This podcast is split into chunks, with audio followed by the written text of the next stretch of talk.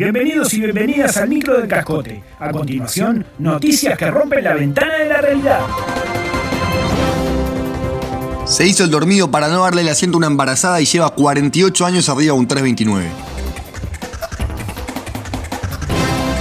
Sí, claro que sí. Esta es otra nota del Cascote News sobre los ómnibus del sistema de transporte metropolitano. ¿Por qué? Porque rinden, ya sabes. Ya tú sabes. Resulta que este tipo estaba arriba del 329, que no recuerdo exacto el destino, paso confundiéndomelo con el 328. Vio que había una embarazada, se hizo el dormido para no cederle el lugar y así sigue. Hace ya 48 años. Despierta nadie, es una locura. Lleva 48 el culo tabrocho, explicó un conductor cobrador de esta línea. Según el consultado, un día le tiró un gas en la cara a ver si activaba, pero ni así. ¿Cuántas notas seguidas sobre Bondi llevo escritas y locutadas para el podcast Cote, perdí la cuenta. ¿Cuántas más puedo escribir? Las que sean necesarias, porque andan bien, muy muy bien, los quiero.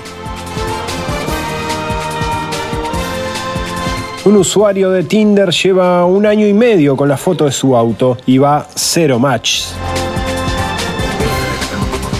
Conoce la historia de Marcelo Tugurio, un uruguayo de 34 años que lleva más de 18 meses con una foto de su auto en el perfil de Tinder y no ha conseguido ni un solo match. La verdad es que me sorprende. A pesar de que tengo algún kilito de más, soy completamente calvo y uso barba candado. Esperaba mejor performance luego de subir como perfil la foto de mi sub Suzuki Late Macchiato 2019. Confesó Tugurio, notoriamente dolorido. Un día me vibró el celular, lo abrí, vi que era una notificación de la aplicación y me dije, ta, ahora sí llegó esa persona tan especial. Pero no, era el equipo de Tinder y un Marcelo, no te desmotives, no eres el peor. Hay un usuario como vos en Sri Lanka que lleva 5 años sin un match. Prolongué la esperanza. Agregó el protagonista de esta historia en situación de incogibilidad crítica. El Departamento de Gestión de Enemigos de la Cópula de la plataforma ha mostrado su preocupación al respecto. Estamos consternados y fascinados a la vez. Nos jode que uno de los nuestros esté así, pero también es un fenómeno atrapante que ya está siendo estudiado por expertos en vínculos